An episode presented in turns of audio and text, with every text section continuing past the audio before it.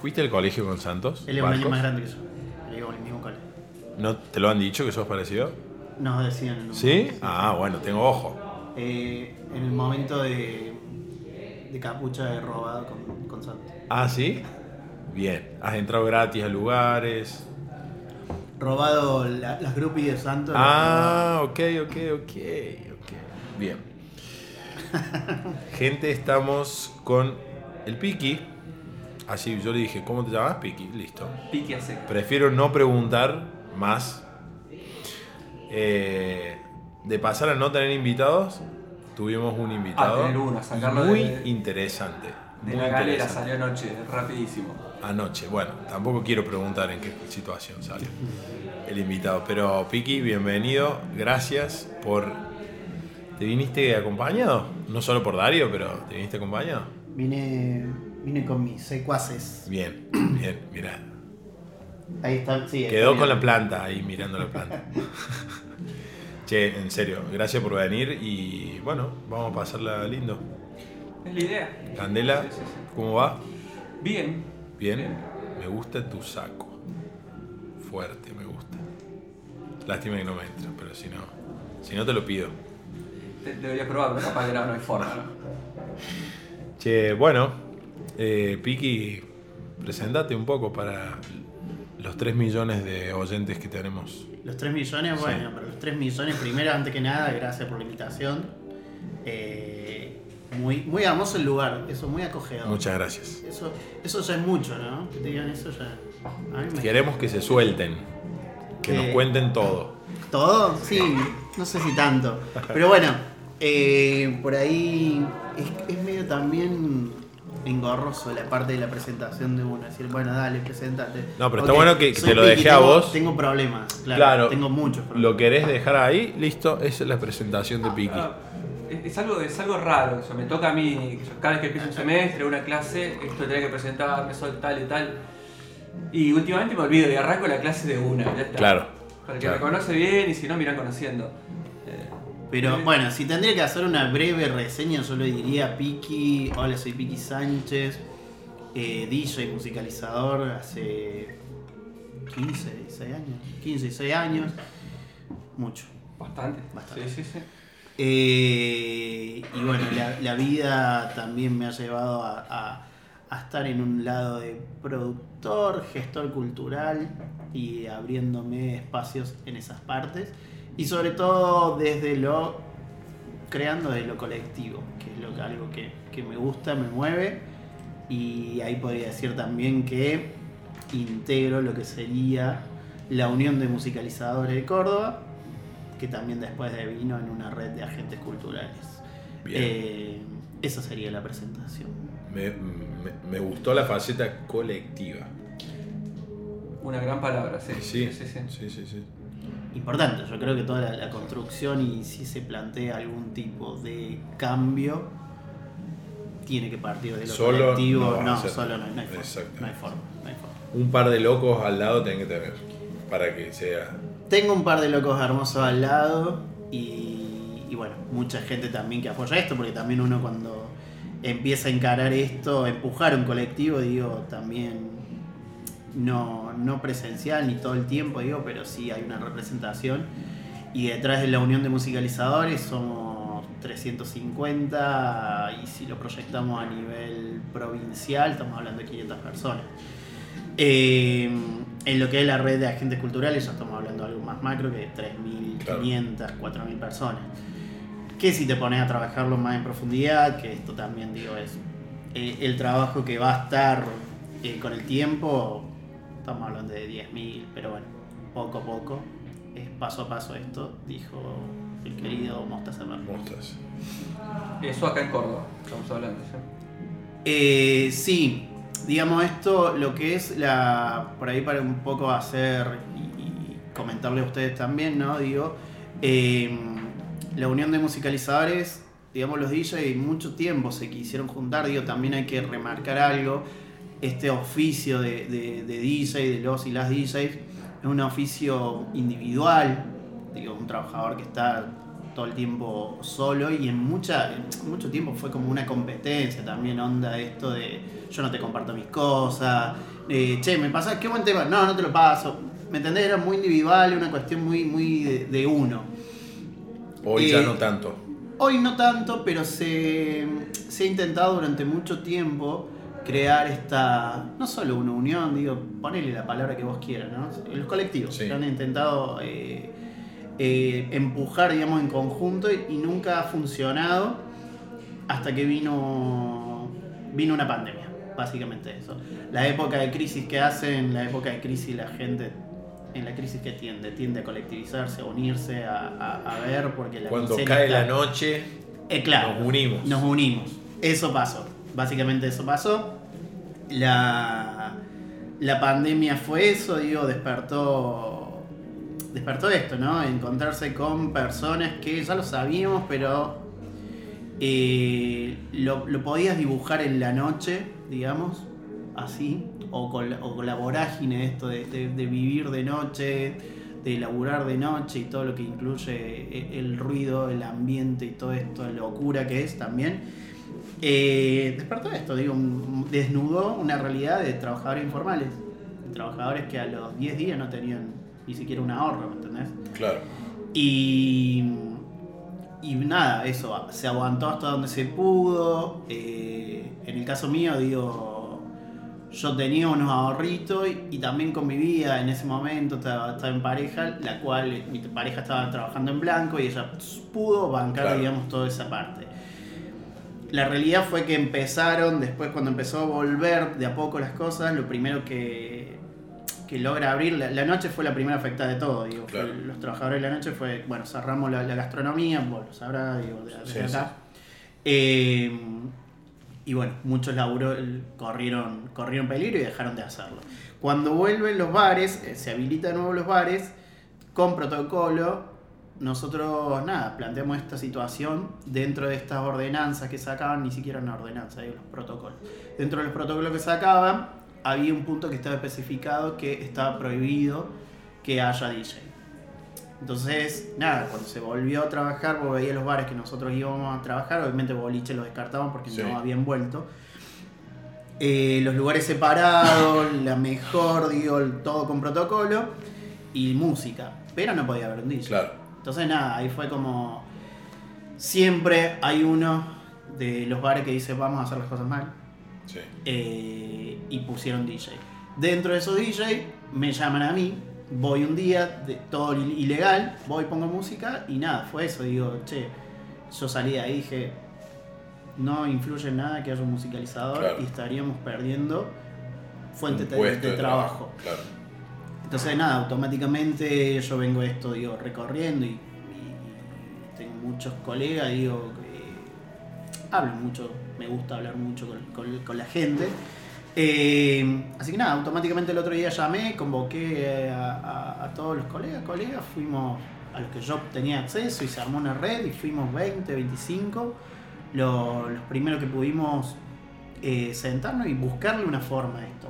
Perdón, voy a tomar agua. ¿no? Eh, y de ahí nace la, la unión de musicalizadores, con el objetivo de que podamos volver a trabajar, de diseñar un protocolo, perdón, tengo la, la voz para atrás. Eh, y bueno, Dari lo debe saber un poco más, digo, todos también tenemos una doble vida en cuanto a las profesiones, y en eso te encontrabas con DJs que eran nada, eh, licenciados en seguridad e higiene urbana, entonces ya era mucho más fácil elaborar un protocolo. Claro, claro. Eh, yo vengo también de un espacio de militancia política y el color, digamos, que está en este momento en el Estado municipal, a mí también me abría unas puertas como para Claro. yo poder golpear. Ok. Y nada, fue, che, nos organicemos, las puertas están abiertas, nos recibieron en la municipalidad y fue, fueron muy claros, fue muchachos, no van a volver a laburar por el poco tiempo, sobre todo por una carga social en ese momento, imagínate la carga social, vuelven los DJs, automáticamente se iba a asociar a joda, descontrol, Sí. que sabíamos también que algunos lugares lo estaban haciendo mal. Nosotros íbamos por otro lado, pero bueno, nos dijeron trabajen, trabajen en conjunto, elaboren los protocolos y empezamos a elaborar los protocolos y pudimos volver a trabajar. Lo loco fue que lo que nosotros empezamos a elaborar como unión de musicalizadores, nosotros no podíamos hablar de DJs porque no tiene peso, pero sí empezamos a hablar de trabajadores individuales culturales. ¿Qué incluía eso? Claro. La mona cantando en un bar con un karaoke atrás. Claro. Eso que nos hace, nos empieza a trabajar con todo lo que es hacer trabajar con la cámara de productores. Y ellos, las cámaras de productores, te hablo de Pía Fue como, Rigón, un- fue como un efecto colateral no previsto. no previsto, y de pronto los ojos se pusieron en todo lo que estábamos haciendo nosotros y todo el mundo atento. Y en eso digo, recalco la cámara de productor, que fue el que nos, nos apoyaron bastante. Nombre para mí particular, y, y en ese momento para mí era muy grosso poder estar hablando con ella, que es Pia Rigoni, una- la jefa, la número uno de productora de Córdoba, con José Palazzo y con todo, tantos otros productores, era como, chicos, nosotros lo apoyamos. O sea, la gente de cuarteto, digo, el Carly, eh, y bueno, los Farías, qué sé yo, te tiene un nombre y era como, nosotros lo apoyamos, si sale de ustedes, salen para nosotros. Claro. Entonces de pronto tuvimos una banca que era, ok, listo, no estamos volviendo, tenemos que tomarlo en serio esto y nos pusimos las pilas. Ya lo habíamos propuesto porque era, la- la- las pilas lo teníamos que proponer. Sale, logramos que ese protocolo se apruebe, vuelven, vu- puede volver un cantante, puede volver un musicalizador, Sí. puede volver un humorista, puede volver un stand-upero de forma individual. Eh, fue un logro, lo festejamos, pudieron volver a trabajar los compañeros y durante ese trayecto hasta que se logra aprobar ese, ese protocolo de vuelta, digamos, también pudimos contener a los compañeros porque había gente, y digo, había personas que estaban cagadas de hambre y esto es real. Eh, perdón que lo diga así con esa palabra, ¿no? Pero eh, es real, digo, había gente que estaba pasando muy mal.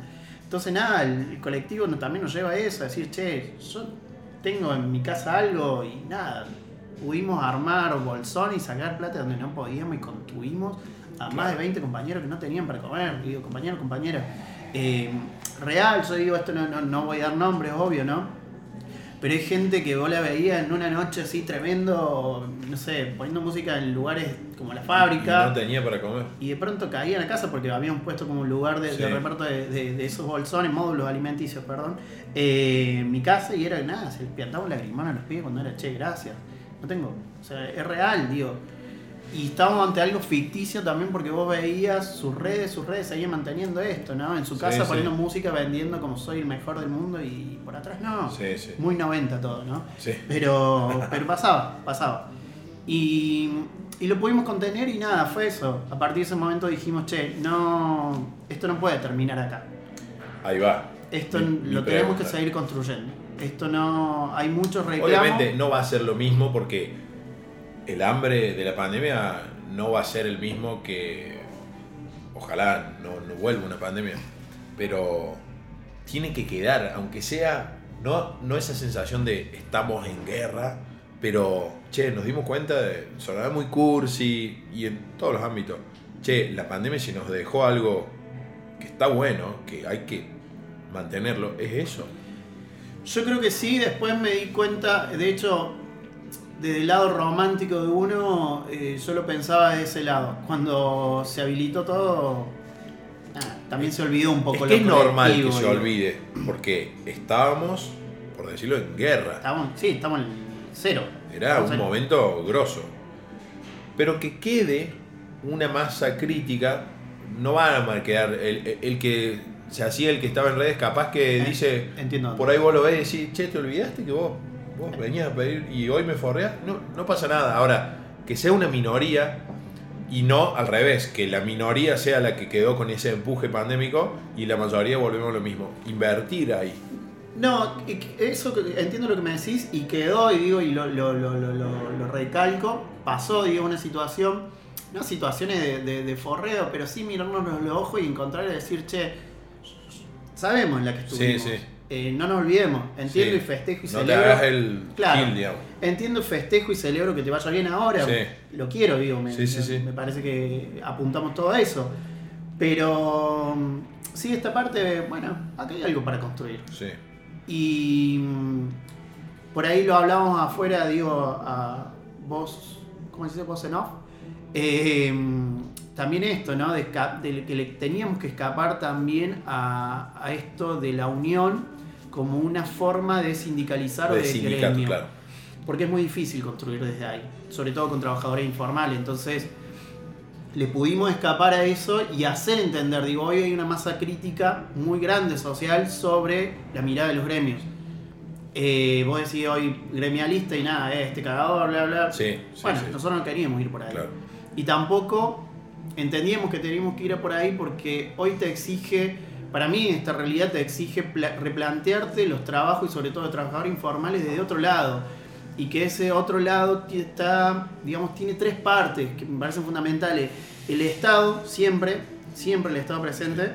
El sector privado y por supuesto los y las trabajadoras. Esas tres fundamentales tienen que estar y trabajar en conjunto. Se tiene que generar una sinergia. Y eso es lo que buscamos nosotros. Por ahí a nosotros nos pasó encontrarnos trabajando, lo, lo- lo digo, no, no tengo problema de sentarnos con los muchachos de los sindicatos de músicos y, que el sindicato de músicos nos diga, no, la patronal, ¿por qué no? ¿Por qué esto? No me hable de patronal. Claro. Es algo... No son esos los códigos con nosotros, claro. No, De lenguaje, aunque sea de lenguaje. porque no nos representa. Porque me estás hablando de algo, hasta te diría. No, no quiero caer porque por ahí caes como en desmerecer la lucha obrera, que no, no, no es mi idea. De hecho, lo reivindico. Pero. mm, Estamos hablando de algo ya hasta, hasta, hasta temporal. Atemporal, sí. Entonces que me plantees que no, porque nosotros, porque esto, porque no podemos ir con esta persona, porque eh, es, es quien te explota. Manejémosla de otra forma, digo, Sí, busquémosle sí, sí. del otro lado, de sentarnos a hablar con el sector privado y, y que esa explotación, entre comillas, es el empleador que también necesita otras cosas. Digo, esto tampoco le estoy chupando la media al empleador, ¿no? Sí, sí. Que se entienda. Pero sí nos sentemos y pongamos en la mesa una nueva forma de diálogo. Y hay es lo muchas cosas que han quedado anacrónicas, atemporales. Esa, esa es la palabra. vos. Esa es la palabra. O sea que no es relevante. Y, y también se, se prenden un cierto tipo de señales cuando vos decís determinadas palabras en determinados ámbitos. Hay puertas que se abren y hay puertas que se cierran. Totalmente. Entonces, en cualquier ámbito, ¿eh? Totalmente. Yo te cuento, eh, les cuento, perdón. eh, te digo a vos, te cuento porque te estoy mirando Sí. a vos en este momento, pero Dari también digo. eh, yo también le he sufrido con el sector privado el hecho de decir, ponerme a la cabeza, encabezar un grupo de 350 personas del sector privado, por ahí se malentiende y dice, no, esto nos van a venir a tirar piedra. Claro. La cuestión es, yo entendí también en este proceso, tirar piedra no, no, no, no- tirar piedra es lo más fácil, no vas a ganar nada. Sí, sí, sí. Acá es con diálogo. Entonces nosotros construimos, pero bueno, hay gente desde el lado, digo, del trabajador que entiende que tirar piedra es la solución, yo le digo que no, una visión personal, y entiende del sector privado como, mirá, esto es tirar piedra, y te, a mí me han dejado llamar de lugares como, che, mirá este que está haciendo, no me llamaron, me Claro. dejaron de llamar, como Claro. onda, che, mirá, vos estás colectivizando gente, Claro. me dejaron llamar, bueno, listo, está todo bien, digo. Son los sapos que uno, la otra vez fue una charla de, de- de un economista y nada de esto, como decía, eh, en las construcciones hay que comerse sapo. Sí, Y es un sapo que me tengo que comer y me Sí, lo como sí, yo, sí. digo, me lo como yo porque afecta a mi economía, está todo bien, pero bueno, hay un objetivo puntual que es colectivo y es más grande que, que excede a lo que yo puedo hacer a nivel personal, digo, me excede. Aparte- me excede totalmente, si algo le hace falta al país, e- es, diálogo. En- pero totalmente. Entonces, la grieta, la grieta, bueno, la, la grieta empieza con tu vecino, con tu empleador, con tu compañero de laburo.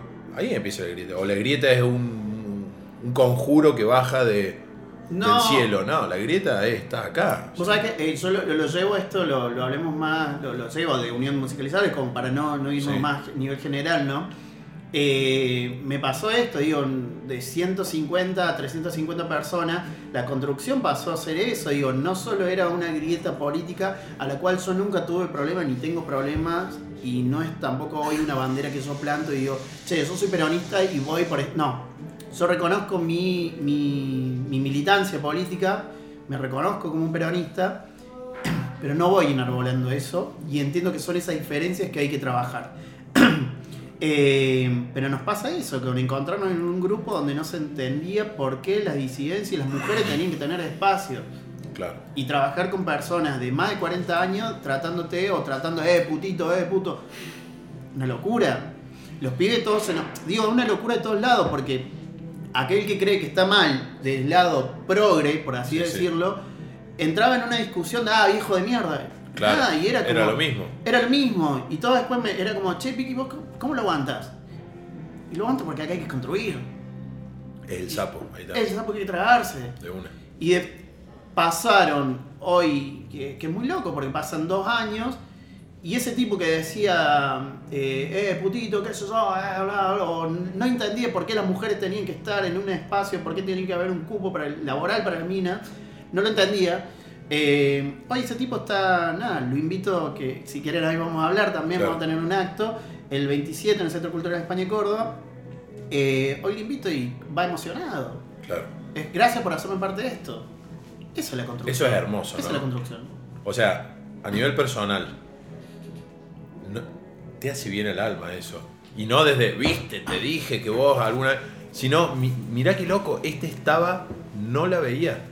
Y mirá hoy, no es que dice, bueno, sino que te agradece. Sí, eh, Eso de ser hermoso para, para uno, ¿o no? A- alimenta, ali- eh, yo creo que es combustible, combustible para seguir pechando. Para porque seguir. por ahí, digo, en esto pasan muchas cosas que no entendés, porque cuando uno también está en esto, digo, está permeable a la crítica y para criticar estamos todos. Sí, Eh, y nada, yo también lo planteo de ese lado y cuando surgen las críticas, está todo bien, critiquen, no hay problema, pero si toda crítica trae una, algo constructivo atrás, denle para adelante. vamos. Total. Si no, es una crítica que muere en eso, digo, Sí. es hatear. Sí. Y. Pero bueno, el hateo está todo el tiempo. Y nada, son esas cosas. Eso, eso lo que vos estás diciendo es ese combustible que por ahí uno necesita para decir, bueno, dale, sigo. A la noche te tirás pensar, ¿y por qué estoy haciendo esto? Bueno, dale, listo, por eso.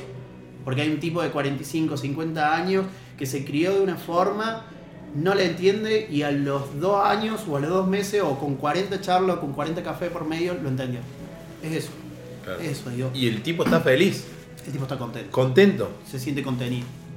Se siente contenido. Tremendo. Que eso, eso, eso para mí es un logro, perdón. Cuento que está mi perro dándose vuelta, pero eh, se está ubicando. Eh, pero bueno, eh, esa, esa es una realidad, digo, una.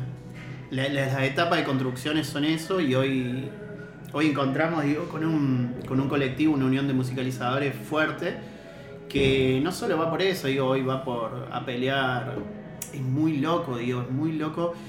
Eh, no lo hablé, tampoco esto no lo comenté, pero nosotros pudimos, obviamente, cuando empezamos a trabajar con, con los musicalizadores, hicimos relevamiento de saber cuál es la realidad económica. La realidad económica es que el 80% de los trabajadores, su economía, DJ, su economía depende total o parcialmente de este laburo y el 70% eh, está en una informalidad. No sabe lo que es un monotributo, no tributa. Entonces, nada, nosotros manejarnos desde ahí, teniendo esos números, también nos plantea una base de decir, che, acá hay una realidad. Hay tipos que no tienen cobertura. Claro. Y es muy loco pensar, hoy capaz que lo logramos, porque ponele eh, esta semana o el mes que viene ya estamos a punto de sacar la personería jurídica, porque ya le dijimos, che, lo hablemos de otro lado. Claro. Con una personería jurídica vos podés hablarlo de otro lado. Podemos llegar a cerrar un convenio de donde un tipo que puso música toda su vida, toda su vida, y no, no como en el caso de Dari, vos pusiste música toda tu vida, pero vos tuviste tu otra vida Sí, sí, sí. laboral. Lo vieron un hobby, más que un trabajo. Era un hobby. Ahora hay tipos que lo tomaron laboralmente a esto como su vida. Y van a percibir en retroactivo Nada, cero. cero. Sí, sí. Sin cobertura médica. Una locura. Pero bueno, es una realidad. Entonces nada, capaz que cerramos un convenio donde los pibes y las pibas tengan una cobertura médica. Claro. Es, es- es una locura y es un avance muy... Hay cosas Sí, que atender, hay muchas cosas que atender. Y bueno, esas son la, la- la realidad de, lo- de- de los DJs, más allá de todo lo que hacen y divierten y aportan y aportamos, Claro. hay una realidad también laboral que es muy, muy jodida. No solo laboral, social, Social también. porque también nos hemos encontrado con que, mm, nada, eh, estamos cagados de la cabeza, es una realidad. La noche te hace mierda. Sí. Trabajo insalubre. Sí. Estamos sordos. Sí. eh, la voz también se lo va a la mierda, La todo el tiempo gritando. Sí. Problemas de consumo. Sí, muchísimo. Una realidad. Y todo eso hay que atacarlo. Alguien lo tiene que atacar. Alguien tiene que dar contención. No podemos dejar los pibes que se. Pibes, piba, digo, en realidad. Que creen que la noche es ir a poner música, mm, tomarse un pase en Pepa y al otro día podés hacerlo, sí, y bueno, querés hacerlo, hacerlo, cada uno es libre también, Claro. ¿no? Pero también es una realidad que no la vas a poder sostener. No. No la vas a poder Y esa factura en algún momento la ¿Qué pagas. pasa? te la pasa. El cuerpo, la realidad, Sí, sí. te la pasa, tu cabeza no va a dar más. Entonces también buscamos eso. También estamos cerrando convenios con la Secretaría de Extensión Universitaria y por ahí también, ¿por qué no hablar de una contención psicológica Claro. para los pibes? Es necesario. Estamos Claro. quemando la cabeza. Sí, ¿no? Es una realidad. Una realidad. Por eso es como. Me, por ahí no sé si la idea de la charla era llevarlo por este lado, sino más del lado del DJ, como de lo, de lo copado. Me encantaría hablar de eso, pero digo, también hay No, otra no, la charla de- se va dando. Yo, yo tuve un bar en Mina Clavero un verano y, y dije, wow, o sea, esto es fuerte. ¿Sí? Te hace bosta. ¿Te asusta? Y eso era pendejo, me cae de risa, o sea. No, pero una locura, no, no. Yo hoy tengo 38 años, arranqué. Yo arranqué con Darío ahí poniendo música en pétalos. ¿Cuánto tengo? 25, 26, Sí, por ahí, sí. 24, 24 años. Tengo 38. Me decís, si aguantás ese ritmo, no, no lo aguanto. Al ritmo que yo laburaba, no lo aguanto. Claro. Yo me acuerdo, y eso lo tengo así como fijo, una vez en Pétalos, unas vacaciones, que Pétalos abría de lunes a lunes. Tuve dos meses laburando de lunes a lunes. No veía el día. Vivía en pedo. Porque para pasar la noche tenía que Claro. en pedo, para disfrutarla. Aparte, hay laburos, la mayoría de los laburos que te quemas y, no sé, vos laburás, no sé, en un banco. te- bueno, en los bancos capaz que hay sustancias, pero te quiero decir, el tipo de laburo te va llevando a ciertas cosas que no solo es, che, me reventé dos meses. Porque no es lo mismo reventarte dos meses en un supermercado y reventarte dos meses siendo guardia, de DJ, eh, la noche. ¿Sí? Tiene como unos, unos extra ahí, que, Sí. eh, perjuicios extras, digamos. No solo el extra, sino la facilidad a ciertas cosas también. Totalmente. Está Totalmente. todo- es Está todo ahí, está ¿sí? todo ahí. Es una realidad. Está bueno, está bueno hablarlo, plantearlo de ese lado, sacarlo de lo, de lo superfluo, de lo de, no sé, de- del DJ También, copado. me parece. exactamente, Está sacarlo ahí. un acto de, de parte de ustedes, hablando de ustedes como colectivo de, che, está bien, está bueno lo que hacemos, pero no es esto que ven ustedes cuando van a pétalos, nada más. O sea, no tenemos obra social, estamos quemados. Bajar un poco de, che, dejemos de ver. Está, está bien, hay un en, un, en un punto tenés que vender porque nadie va a querer el DJ deprimido, Deprimido, y, no. pero en los espacios pertinentes, no lo vas a decir al, al tipo que te está a punto de contratar, pero debe haber espacios donde, che, para, no, no todo es, pongo, como decías vos, música en mi casa en la pandemia y estoy yendo a, a buscar Morphy porque estoy al horno. Yo, yo me reía porque cuando en el segundo encierro, eh, la segunda cuarentena, cuando es la. Sí, segunda cuarentena, ¿no? Sí. Sí, Eh, la respuesta automática de muchos de mis colegas fue hacer vivos en Instagram. Che, pero no era eso. Te volviste a quedar sin laburo y tu respuesta inmediata es Sí. hacer un vivo en Instagram. Dale. O sea, ¿lo estás haciendo para qué? ¿Para sostener qué? Una locura. Es una locura. Pero bueno, cada uno también lo sostiene como quiere, qué es eso, no sé. Yo lo he hecho a los vivos, digo, no estoy Claro. diciendo que no lo hice. por ahí en la primer Sí, cuarentena. o lo sostenés, pero no como respuesta inmediata a un encierro es voy a hacer un vivo para que la gente me vea poniendo música. No, hermano, te quedaste sin laburo vuelta. Claro. Y, y tuviste cagado de hambre. En la primera. Sí, sí, sí. ¿Cómo va a ser tu respuesta inmediata a eso? Bueno, ¿qué es eso? Son, son, son realidades y, y nada de eso. De la unión de musicalizadores buscamos trabajarlo de- desde ese lado. Obviamente también acompañando todo lo hermoso que es esto porque es hermoso, digo, Sí. tiene su lado hermoso. No lo vamos a tirar todo negativo ahora. Te lo pongo. Yo creo que Candela está, está con ganas de meter Sí, bocado, pero, pero me, Yo escucho. meto una. Te lo pongo más complicado todavía. Tenemos factor pandemia, reveló un, desnudó un montón de cosas. Ahora, fue más puntual. Che, un mes vino el tipo y dijo, de ahora más todos encerrados, se nota más el cambio. Se- desnuda más rápido eso. La otra pregunta es, la moder si querés, esta madurez de Internet a nivel, bueno, historia de la humanidad, está desnudando también cosas, pone en jaque cosas de el oficio, llamarle como quieras, acceso a internet, la música es un commodity, eh, ¿por qué te voy a llamar a vos si tengo todos los temas en la compu? O bajo una lista de no sé quién. Digo, este estos cambios que ya Internet es como el aire que respiramos. Sí. Por lo tanto, la música, bueno, lo que ya sabemos, la música es una, hoy la música es una suscripción. Sí. ¿Cómo ha afectado eso? No en la teoría, sino Córdoba Capital.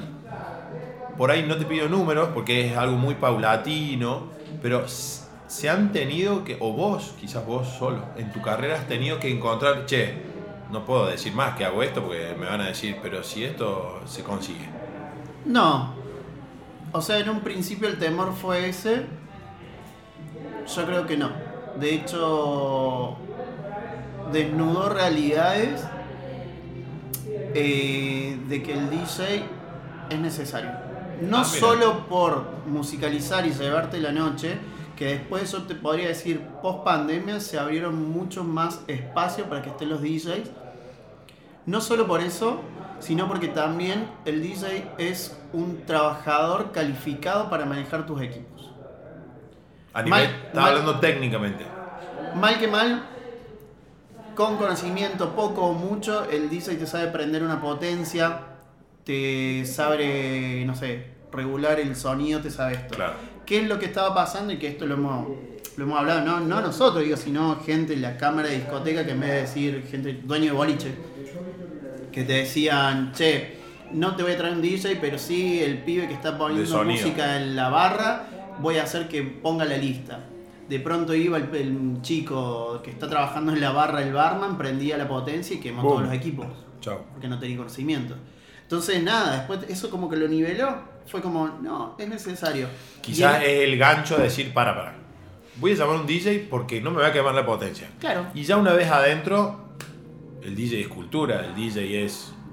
Pero la llavecita para entrar era, che, no te voy a quemar De- la demo- potencia como te la quemó el de, el de la barra. Demostrar que el DJ no es solo el que iba a poner música, sino que también había un conocimiento que Técnico. técnico que te Un idóneo.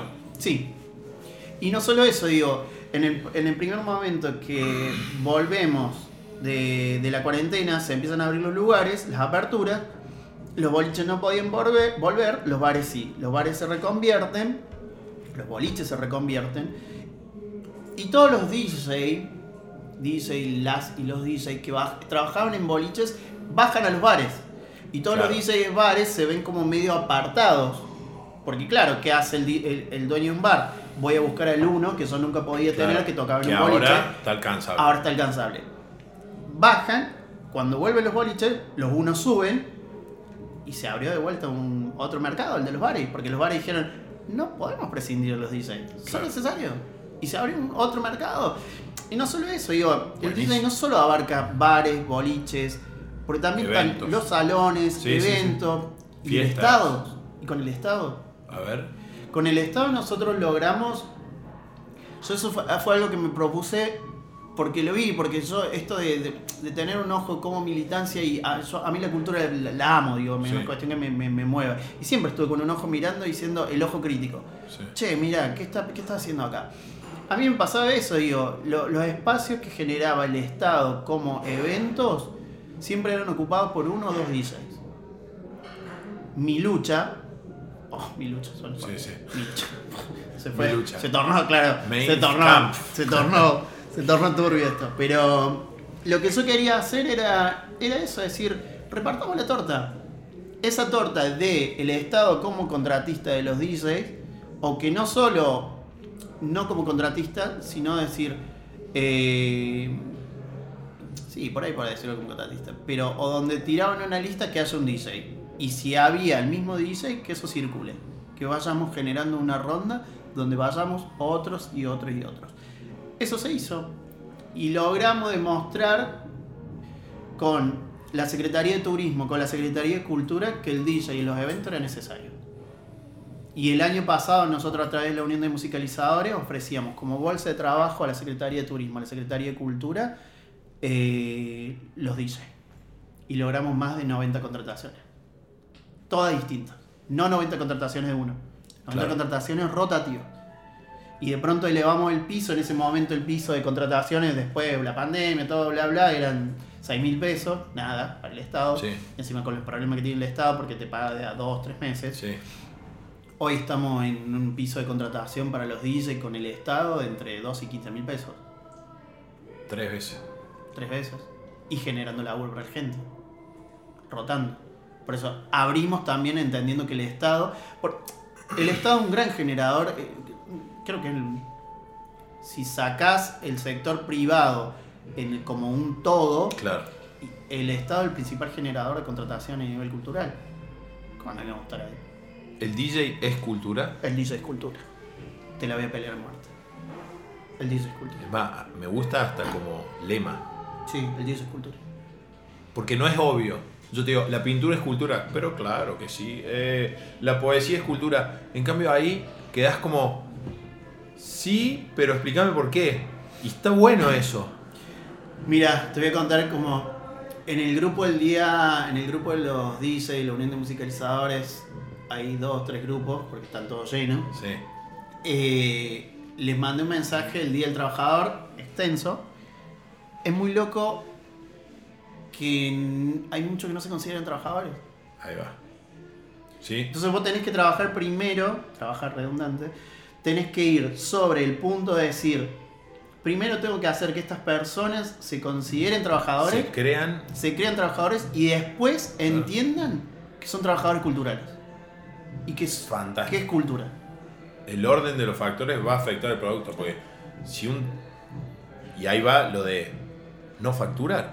Partamos la base. No se considera un trabajador porque va a facturar.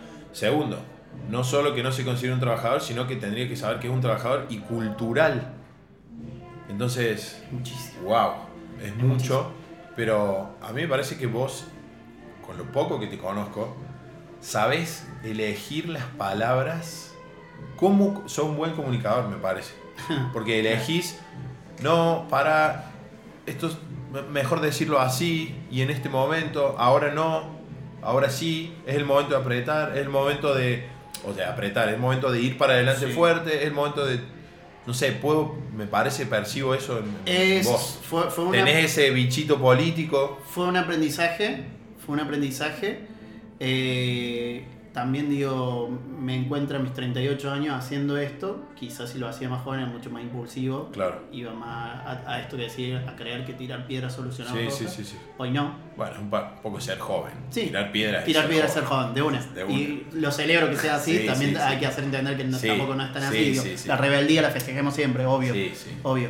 Pero mm, sí, sí, siempre, siempre estoy muy atento, estuvimos muy atentos porque esto no es una construcción mía, digo, también hay un equipo atrás que estamos todo el tiempo maquinando y somos muy conscientes de esto, che, elijamos las palabras, si hay un interlocutor, cómo le vamos a hablar, a quién vamos a apuntar, no vamos a ir con el mismo discurso, si tenemos que hablar con el secretario de gobierno, si tenemos Bien. que hablar con el de la Cámara de Boliche, no vamos a ir con el mismo discurso, Bien. está clarísimo. Si le vamos a hablar a nuestros colegas, no vamos a ir con el ¿Y, mismo y- discurso. y- y sentís que hay recepción en Sí. cuando decís eso o te miran como ¿de qué hablas? Se, no, sí, se entiende, ¿Se entiende? se entiende, se entiende. Y la siguiente pregunta que me surge es como aspiracional. Que ya, ya lo vamos a tocar ese tema que te, te lo dije en la voz en off. Sí. como aspiracional, ¿sirve la figura de Bizarrap para combatir esto que decís, che, pará, se puede laburar, está bien, es un aspiracional, es, vamos a decir, entre comillas, es el uno, todos quieren ser el uno, y bueno, por ahí si le apuntás al uno termina siendo el 50 de 3000, que está bárbaro. ¿Sir Garpa usar esos casos de éxito para, che, este pibe está laburando y facturando? ¿Sirve eso? Sí, sí, sí, solo lo, lo, lo hablábamos esto y te decía, lo, banco a, a Bizarrap desde el lado desde donde él trabaja el concepto de productor y DJ. Lo banco. Lo banco porque está adornado estos nuevos tiempos, un pibe hecho en esta época. Entonces estamos trabajando, está, él está hablando de un producto trabajado que era lo que yo le decía recién a Darío. Nosotros cuando arrancamos esto, nosotros nunca nos pensamos como un producto de DJ. Eran como un Nosotros canal. íbamos a poner música. Claro, un- no nos imaginábamos elaborando un producto, ni siquiera nos imaginábamos con un atuendo, eligiendo un atuendo, quizá un atuendo para quedar lindo la noche, Claro. pero no un atuendo que diga voy a vender un producto Claro. ante la gente. No lo pensábamos. No lo pensábamos, hoy lo piensan. Y qué loco porque no son bichos tanto más distintos que un músico. No, no. son no. como de, de la misma tribu casi. Yo creo que sí. diría ah, que son de la misma tribu. Mira, todavía, yo por eso te digo, pasaron más de 20 años y todavía seguimos renegando con, con Papo, digo, esa frase con Papo a, a Deró, Bueno, sigue siendo la estigmata. pibe. Claro, sigue siendo como, ya está, basta. Basta, digo, con eso, no, no como basta como un, un, un suplicio, por favor, córtela, no. Es como, lo hablo como a, a mis colegas, como, ya está. Sí, Papo, sí. digo, nos van a seguir catalogando como, te- buscate un laburo honesto. Sí, sí. trabajado bola, 5 horas, Sí, 6 sí. horas de noche poniendo música. No, ni hablar. Fue una coincidencia de varias cosas que DJ Dero eh, Sí, tambaleó no- no- no mucho. le- sí, no le defendió mucho tampoco. Tambaleó mucho y Papo es la figura del rock, qué sé yo, y bueno, también Pero quién- se han descubierto cosas de Papo que hoy son totalmente Sí, eh, aberrantes, digamos. T- pero tremenda, en tremenda. esa época... Estás hablando del video ese con la, la periodista. Sí, sí, sí, tremendo. Sí, sí, sí, Tremendo. y- pero, pero sí, que quedaron Y- y- muy a nivel, volvamos a comunicación, imagen, percepción de, un, de algo, quedaron dañados a nivel percepción de marca, si querés, Sí. quedaron súper Y salpicados. sin embargo, nunca hablamos, por ejemplo, de DJ. Te puede gustar o no, pero digo, fue el tipo que cinco veces tocó, tocó en la, la. Greenfield. Sí, sí. Cinco veces. Es el argentino que más tocó. Sí, sí, sí. O sea, un crack. Pero bueno, son los estigmas que hay que cargar, digo, Sí, y, sí. y ayornarse a esos tiempos. Está, está buenísimo y entender. Igual más allá, entiendo también, digo, lo, vos llevándolo desde lo, lo icónico que puede ser Bizarrap en este momento. Está buenísimo. Pero sin embargo, por ejemplo, yo me lo, lo- lo traigo acá a Córdoba. Y acá en Córdoba tenemos productos zarpados. A ver, Tremendo. yo quiero saber. Tremendo. Yo te puedo hablar de, de pibes que hoy, chicos de 20, 25 años, que la están rompiendo los boliches y que producen sus cosas. Y se paran y dan un show. Digo, ese, ese concepto de DJ Bresh, que a muchos no le gusta, Sí. el DJ Bresh, Bresh es un una persona, un chico, una chica, está ofreciendo un, producto, un artista arriba de un escenario. Porque bueno, podés negarle que esa persona No, está es contagiando a a- la gente. Es está transmitiendo algo. Está O sea, transmitiendo el, algo. el que te discute eso es el mismo que te dice por qué la mujer tiene que trabajar. Eh. O sea, va por otro lado, va por un lado de, che, con vos tengo que hablar aparte. Sí, digamos, sí, sí, no, podemos hablarlo así tan por arriba. Pero ya está. El que te dice eso, eh, googlea Bizarrap eh, una Claro. semanita y volvé después. Claro, ya está. Charlamos. Entonces, nada, hoy, hoy de hecho, el, el- el acceso no solo de, de la tecnología, digo, los pibes hoy producen su mayoría de los remix. Hoy chicos lo están produciendo acá en Córdoba. Digo, te puedo decir uno, Fer Palacio, que es como todo el mundo saca del cachengue, los que ponen cachengue sacan sus remix. Hoy los pibes lo hacen sus remix en su casa. Claro. Con un celular. ¿Qué celu te lo hace? Te lo, lo agarrás apurado y con el celu te sacan cosas. Te, la, te, te vuela en la cabeza. Yo, me- yo tengo buena onda con muchos y por ahí es como, che, está bueno, ¿me, me lo mandás? Sí, y te lo comparten. ¿Entendés? Como orgulloso de decir, ¿me lo vas a hacer sonar? Sí, de una. ¿Y Spotify qué juega algún rol ahí a nivel plataforma? Más allá de lo, lo lógico de distribución, pero No, juega algún rol, no sé, que vos digas, che, mira vos esto. Eh, yo creo que yo no para entiendo por qué en nosotros. Spotify no se venden las playlists.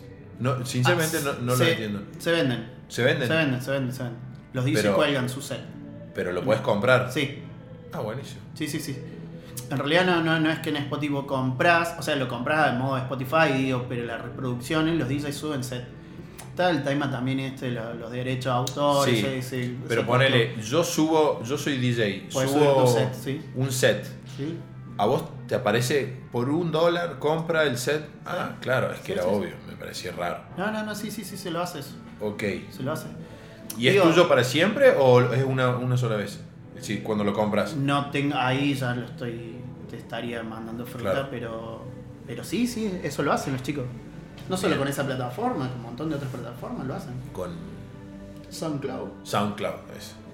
Mixcloud. En una época estaba Shark. Group Shark, sí, todos los pibes lo, lo- lo utilizan. Nada, están en otro. Están. Digo, lo, lo digo esto generacionalmente porque a 38 años por ahí uno se puede sentir o no viejo o no grande o por ahí sos chico, qué es eso, no lo sé. La realidad es que generacionalmente los pibes te pasan el trapo. Y sí, sí, Es nacieron, son nativos ahí. Y es real. Y es real. Pero bueno, esa es. Sentís que por ahí tu lugar está no en correr el bondi este, yo quiero ser como los pibis, a ver la última, sino que hoy tu lugar, tu lugar, el de Piki, en, el, en la historia de la humanidad, está más en esto, más activista, si querés, Sí. más político, Sí. no le tengamos miedo, porque después es político. Pues es eso. político. No es partidario político, pero es político. Es político. Ahí Creo donde que- crees que más valor vas a aportar, más impacto va a tener. Quiero. Quiero y necesito que sea ese mi aporte. Mi aporte, digamos, musical, como dice, ya lo, lo- lo hice, lo viví, lo tengo. Aparte estuviste en la cocina, eso te Sí. da conocimiento de causa, Sí. de decir, che, yo estuve ahí. Y me encuentro. Con también- otras herramientas tecnológicas, pero más o menos. La, la- la- la conozco, estoy en el medio, estoy en un puente y también estoy en un puente generacional de. con la vieja escuela y con los nuevos pibes me llevo re bien. Claro. Y con la nueva tecnología me llevo bien. Eh, con Darío empezamos, yo cuando empiezo a poner música, Darío ponía con discos. Darío, Darío me enseña a poner música a mí con, con disco, no, perdón, con CD. Con CD. Con CD. Ah, muy bien. Sí, O disco. sea, sobre sí. qué es grande, no, no lo tires más grande. arranqué con cassette. Arrancó con Arranqué cassette. con cassette, Petales. Yo, yo arranqué con CD. claro. Y me encuentro también en esa parte de decir, bueno, mira, arranqué acá y hoy nada, no tengo problema en decir que si tengo que apretar el sync para sincronizar la- las melodías, lo hago. Porque Claro. si es una herramienta tecnológica que Sí. está a disposición, ¿por qué no lo voy a hacer? Sí, sí. Nada, y sí, volviendo a la pregunta, sí, sí, yo me encuentro que me parece que el aporte mío este, a lo que yo puedo dejar, va más por este lado.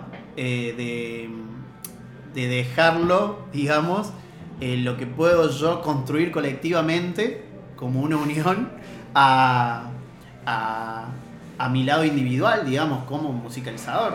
A pesar que ahora tengo una propuesta hermosa, que la limbo, digo, la voy a, la, la voy a afrontar porque quiero, porque me, me, me gusta, digo, todavía me sigue gustando poner música, es algo que no, no, no va a dejar de gustarme. Lo amo, lo amo hacer, pero creo que mi, mi aporte va por ahí. Para- Y hoy ponele, perdón, esto te Sí. quiero contar, digo, hoy no solo nosotros lo estamos proyectando esto de Córdoba como modelo, nosotros estamos hablando de una unión a nivel nacional. Escalarlo, como Sí. quien dice. Pero ya estamos en contacto, lo venimos haciendo. Visa Diamante, Diego Visa Diamante. eh, Qué buen apellido. Diego lo iba a hacer, eh, lo iba a encabezar en Buenos Aires él. Y nada, por problemas personales que tuvo, qué sé yo, bajó un poco. Pero de esto, de lo que nosotros estamos haciendo, y no te estoy mintiendo, llegó hasta Oído de Cataño. Real. Y otros dicen O sea, que vos te quedás como. Cuando vos "Che, ¿qué decís onda?". ustedes, es Córdoba. Córdoba. Córdoba está siendo pionero, lo que estamos haciendo nosotros Ah, es pionero. Eso te iba a preguntar. Sí. Buenos Aires, No. no. ¿Por qué? Hay muy, más es muy difícil. Sí, es muy difícil. Hay más laburo. No hay tanto. Hay- son muchísimos y, Buenos Aires es grande. A nosotros, imagínate, siendo Córdoba, somos Claro, muchos. es más difícil organizarlo Sí. y a su vez hay más laburo. Hay Por- muchísimo más Entonces, digamos, simplifiquemos las cosas. Muy, quizás pecamos de simplista, pero la agrupación, vos, vos lo dijiste y yo lo creo también, surge de cuando cae la noche. Sí. Y por ahí en Buenos Aires no hay noche, noche en el sentido necesidad, porque sí hay noche y que Sí. la hay.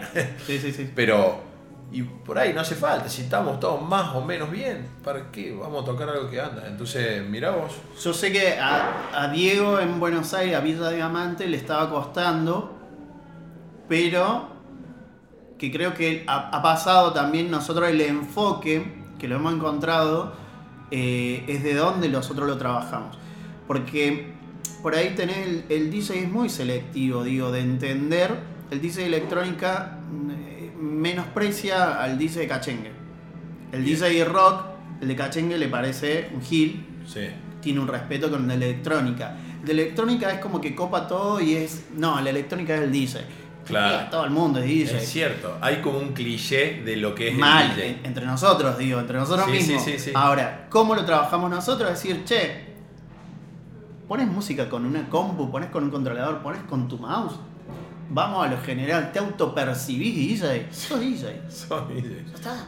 No vamos a caer en la discusión Claro. qué, qué pones o no. ¿Y cómo está funcionando eso? Costó, como todo, costó, pero se lo entiende. Bien. ¿Se le entiende? ¿Se le entiende? ¿Cómo yo le voy a negar o cómo vamos a negar desde la unión o de- desde un colectivo a una piba trans que encuentra en la música una forma de canalizar toda su vida y de poder demostrar o ganarse un respeto poniendo música y su primera máquina es una compu hecha mierda con un Sí. mouse? ¿Cómo le voy a negar decir, Claro. no, vos no vas a ser DJ porque Claro. para ser DJ tenés que... No. ¿Por qué? Claro. Entonces, nada, son, son discusiones por ahí muy. Capaz me fui con, con un extremo, un ejemplo que daba o no. Pero digo, son, son ejemplos reales y son. ¿Por qué no lo vamos a hacer de ese lado? Claro. Parece que eso es como, bueno, son también uno la, la mirada y, y de dónde uno quiere construir y entiende lo colectivo. Básicamente es eso. Bien. Y ahora nada, eso como para no robarte tiempo. No sé cómo estamos de tiempo. Yo me colgué hablando. No, estamos bien. ¿Estamos bien? Nos quedan 11, nos quedan 11 minutos al aire. Por ahí te quería contar esto, digo, lo que se viene es eh, el día viernes 27 de junio. Nosotros, la- eh, desde la Unión de Musicalizadores en Radio Heterogénea, que está ahí en el Centro Cultural de España y Córdoba, Sí. largamos un programa semanal. Eh, ¿Programa de qué? de, de la Unión donde vamos a pasar set de los DJs. Toda la semana un set distinto de cada DJ de la ¿A Unión. partir de cuánto? ¿De- Del de viernes 27. Del Todos los o sea, viernes. el, este- el programa hoy, por supuesto, hoy no. hoy no. El otro tampoco, el otro. el otro, donde eh, nada, va a ser una, una horita, una cápsula de una hora, de 23 a 0 horas, pero bueno, dar difusión, espacio. Es más, vamos a hacer lo siguiente, Hmm. porque esto no es en vivo, en algún momento lo será, estamos trabajando a nivel research, investigación y desarrollo para que podamos hacer un vivo y en ese mismo, no el vivo de Instagram que hoy es lo menos, digamos, nadie quiere ver un vivo, basta de vivos. ya no. Pero transmitir en vivo y que a su vez quede, después sea un podcast, haber laburado una vez y tener dos productos. Pero me fui. Vos me vas a pasar los datos y si a ustedes les parece, yo voy a hacer una placa de Bunker Velo, donde Bunker Velo con, bueno, difunda esto porque me, me encanta. eh, el, el- el diseñador que hizo el rebranding de Bunker Velo Sí. trabajó muchos años para España y Córdoba. Mirá, Octavio Martino, mirá. no sé si lo conoces. Sí, sí, sí. Eh, y bueno, vol- volvemos a lo mismo, es cultura. Es cultura. Hay que hacer quil- quilombo en el buen sentido, de hay que salir a, a- gritarlo, digamos. Sobre eso, sobre, mirá, mirá cómo está- estamos ahí por ahí en sintonía, ¿no? Vos decís, hay que salir a gritarlo, es cultura.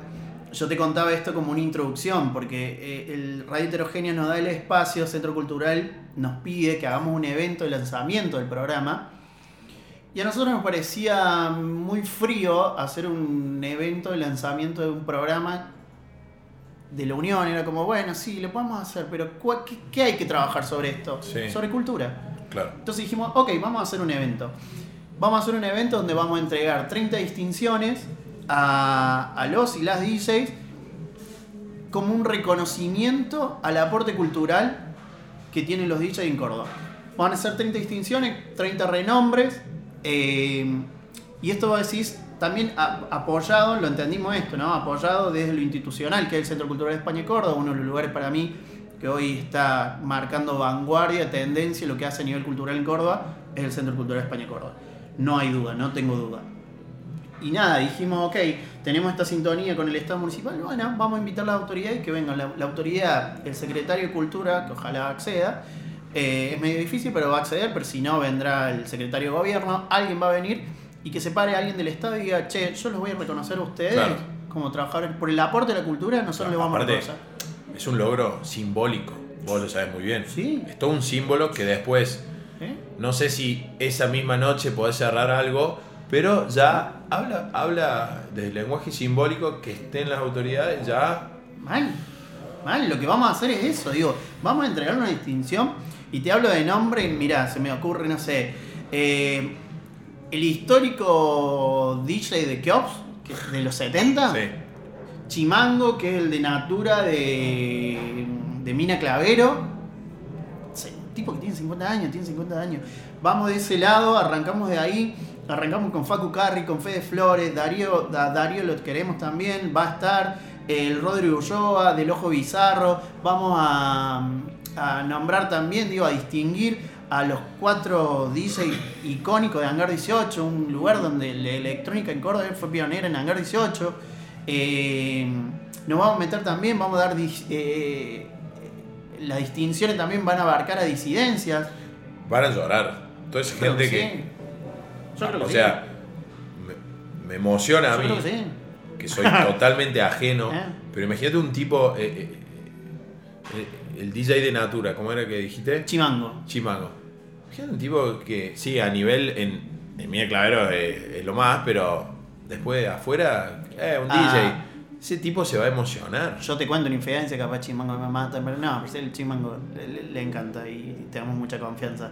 Yo Chimango lo llamé ayer y le conté esto, se lo va a llorar. Te dije. Se lo va a llorar. Gracias. Hay tipos como el, el- el gato, el gato Fernández, Diego Florio, tipos que pusieron música en el mariscal. Que venga ahora un grupo de, de- de pendejos y logren que el Estado te reconozca como un tu aporte, un homenaje a tu aporte a la cultura de Córdoba. Muchísimo. Sí. Muchísimo. Mismo, perdón. Esto no tenía que pasar. Lo, mismo, Lo mismo, lo mismo digo Dari. Eh, a Darío también, digo, a Darío le llegó, le- estuvimos hablando ayer haciendo una, una videollamada, accedió a una videollamada y le contaba esto, nada, lo necesario que es reconocer como un acto, no sé si homenaje, sino el, el- el reconocimiento a tu aporte a la cultura. Y Darío también es uno de ellos. ¿Quién va a dudar de eso? ¿Cuántos fueron, Darío? ¿15 años? ¿Estuviste en Pétalo? Eh, 25. bueno. ¿25? Eh, 25 digamos con esa con interrupción. las interrupciones. 25 años en Pétalo.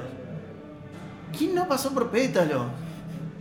¿Cómo no, cómo no va a distinguir a, ¿Cómo no va a haber un reconocimiento a eso? Entonces, nada, digo.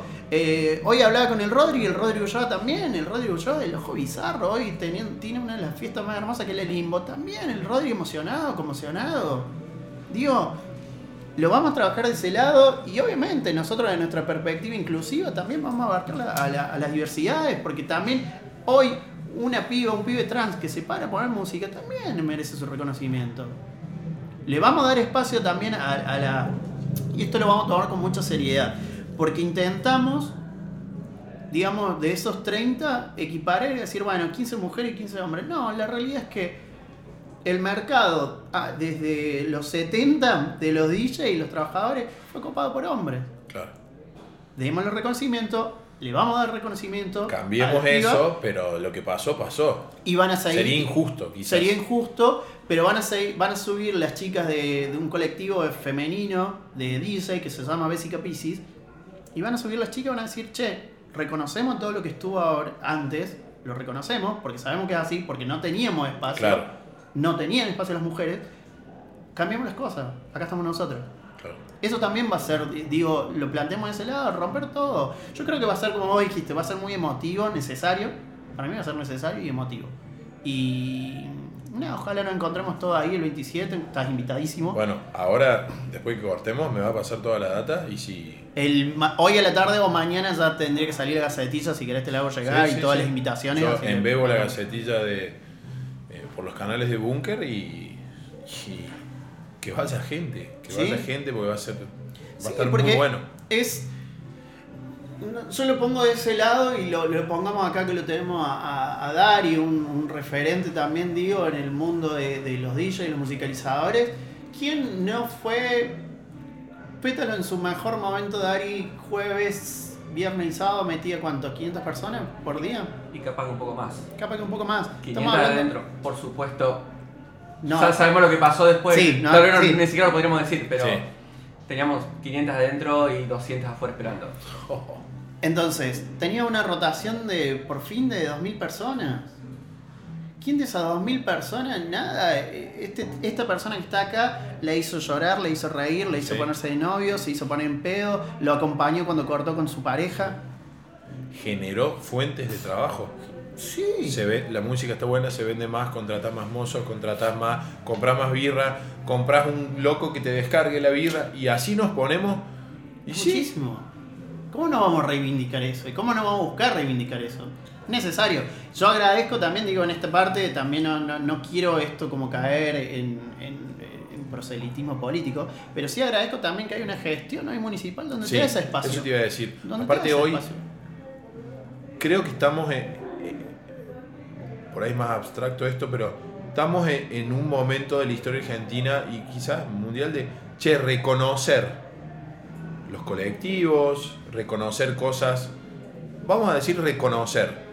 Y es un momento atinado y, y sincronizado hasta políticamente. Sí. Es- lo analicemos Sí. desde abogado del diablo. Conviene. Sí, Entonces se alinean los intereses, listo. sí. Hoy estamos Vamos hablando adelante. también, digo, de, de- de darle de la cultura como un espacio fundamental, de la economía naranja, digo, es. Ya estamos hablando de, de entender de que hay estados que entienden que la cultura. Empecemos a entender también la cultura no del romanticismo, sino No, también no. como un bien exportable que es, se puede vivir, se Bueno, puede hacer comercio. España y que- Córdoba es el caso, digamos, Claro. no, tampoco no tenemos que explicar, digamos, es, un, es feo tener que explicar, pero bueno, si hay que explicarlo, se explica, pero ejemplos sobran. La cultura como fuente de trabajo, como modelo exportable, Sí. como una marca país, marca provincia, marca, digamos, ¿Sí? ¿Cómo no? Eso, lo que vos estás diciendo, Córdoba es. Yo estoy convencido, digo, porque nosotros entendíamos esto ya como para ir, no sé cómo estamos a tiempo, ¿no? sí, No, no, no me quiero seguir extendiendo. Nosotros de la Unión de Musicalizadores entendíamos esto, digo, si nosotros abarcamos un colectivo, ¿y y por qué nos vamos a quedar en los musicalizadores? Vamos por más. Nace la red de agentes culturales. Claro. ¿Por qué nace la red de agentes culturales? Porque yo estoy convencido, estoy convencido, te lo digo así, lo gritaría, estoy convencido el... el- perdón, uh, te emociona. me emociona Bien, el, el poder de trabajadores que hay acá en Córdoba, la calidad de trabajadores que hay, sí. la calidad de pibes que hay haciendo cosas tremendas. Es que Córdoba tiene Córdoba eso. es una ¿no? locura. Córdoba es una locura. ¿Cómo podemos desaprovecharla? Sí. ¿Cómo Córdoba no puede ser un bien exportable? Una Sí. locura lo que estamos haciendo. Entonces, nada, si hoy hay una gestión que está dando. Yo puedo tener miles de críticas hacia por qué sí, por qué los Sí, espacios. sí. Si vos me decís, sí, che, ¿qué te mueve todo esto? Yo quiero ocupar un espacio cultural, lo quiero ocupar. Porque quiero dar los espacios, porque atrás mío no, no es Piki. Atrás mío están todos los productores, tenemos los mejores productores del país, estoy seguro. Los mejores festivales están haciendo acá en Córdoba. Casos de éxito, sí, sí, sí. Córdoba es una- eh, a nivel musical, a nivel artístico, a nivel de DJ, a nivel de te pongo tatuadores, a nivel de bailarines. Córdoba es una locura, Córdoba tiene que explotar. Córdoba, Córdoba tiene que organizarse. Córdoba es como una mini Argentina, ¿viste? Que cuando dicen el argentino no conquista el mundo porque no quiere. Sí. A Córdoba le pasa mucho eso. No, por momentos se la cree y por momentos no se da cuenta de nada. Tiene un potencial enorme. Duerme la siesta Tiene totalmente. enorme. Tiene un potencial enorme. Sí. Estoy Y- y convencido. sobre todo a nivel Y- cultural. Y, nosotros cuando nos juntamos a hablar con todo lo que son los agentes culturales a través de la red, porque cada uno tiene su representante, es esto, están todos empoderados, loco, ¿cómo? Y lo sabemos todos. ¿Cómo no se puede trabajar? El Estado no puede estar trabajando con todo lo que pasa en la noche de Córdoba. En la noche de Córdoba pasan las mejores cosas. De ahí se generan. Cua- o sea, Cuarteto, todo. Sí, sí, sí. De sí, ahí sí. nacen. Se me vino el cuarteto como, Sí. como un estilo súper profesional que muchos rockeros dicen, tendríamos que ser más cuarteteros. Sí. Y Sí. no tan rockeros. Sí. Por cuartetero, viste, son súper profesionales. Córdoba, Córdoba es hermosa, ojalá, ojalá esta, no, no, no digo gestión, digo, pero sí este impulso cultural y que después cambien y que se entienda también que quienes, esto es una crítica, ¿no? no sé si está bien o mal, digo, se entienda también que aquellos que ocupan espacio en, en- espacio, sí, de- de- en el estado de cultura, que no sean la resaca de la militancia, que no saben dónde meterlo y Sí, terminan sí, en cultura. a- a vos anda cultura. Porque Sí, no sí, sabemos sí, dónde totalmente. meterte. Necesitamos Sí, sí. que los espacios de cultura lo ocupen la gente que camina y recorre y siente la cultura. Que es necesario el tipo que estudió, que sabe, es necesario. Porque papeleos no sabemos llenar. Pero sí sabemos producir, sí sabemos hacer las mejores cosas. Yo estoy convencido de eso. Estoy convencido. Bueno, vos repetiste una o dos veces, no sé si era por acá eh, eh, la charla, digamos. el espacio que buscamos acá en esta faceta de Bunker Velo es eso. Tenés un micrófono abierto, se va dando lo que se va dando. Me, me emociono yo que te hayas emocionado y, y de verdad me, se me ponen vidriosos los ojos pues, sentir esa emoción de una persona que se haya generado acá en este fogón. Y la charla va para donde tenía que ir. Así que, bueno, Hemos, Te- hemos no, terminado te- todos te llorando. ¿Qué partido- pasó? un partido Sí, de ¿qué tenis. pasó? Y soy siempre yo el que llora encima, de tanto raro. Che, bueno, nada. Creo que estamos, ¿no? Con el, Sí, con el sí, tiempo. sí, sí. tiramos, Eh. tiramos ahí un salvavidas para, para los dos, para los tres. Sí, sí, sí, porque si no vamos a terminar. De, estamos tomando café y no unos tragos, porque si no terminamos abrazados todos. Che, no, pero en serio, eh, como les digo a, a todos, eh, no hace falta venir una sola vez acá. O sea, querés que hagamos otro podcast, que, no sé, para lo que sea, para lo que sea que haga del mundo un lugar mejor, Bunker Velo está. De una. Agradecido por Desde eso. salvar pingüinos hasta una muestra de fotos, lo que sea. Lo que sea, en serio, estamos para, estamos para eso. Agradecido de eso, yo, nada, agradecido por la, por la invitación, eh, a Bunker, a ustedes dos. Eh, creo que estos espacios pequeños, grandes o lo que sea son necesarios. Y son necesarios que del lado que nosotros podamos aportar, salgamos y ocupamos los espacios porque necesariamente para que las cosas cambien tiene que haber un cambio generacional y ese cambio generacional es nuestro momento y es nuestro momento de Sí. salir a tomar las riendas. Porque está todo mal Sí, y alguien lo tiene que cambiar. Sí, y sí, creo sí, que si lo vamos a cambiar generacionalmente estamos a tiempo de cambiarlo y somos nosotros. totalmente. Dando espacio para las nuevas juventudes también, obviamente, y que eso incluya eh, a todo el mundo, a todo y toda, digo, con la diversidad y que sea lo más ameno posible todo, toda la convivencia. Así que nada, agradezco por el, por el Bueno. espacio, muchachos. Gracias. Por favor. Candela, nos vemos Nos vemos pronto, la semana que viene. lunes o martes. Bueno, O viernes. ¿estás pensando a alguien ya? Eh, me quedé pensando en el Rodri. Sí. De traerlo a Rodri, que sería algo muy rico que, que nos pueda dejar su experiencia acá. Bueno, Rodri, Ulloa. prepárate, ¿sí? Rodri Ulloa. claro. Bueno, gracias, ¿eh? Y armar quilombo. Chao.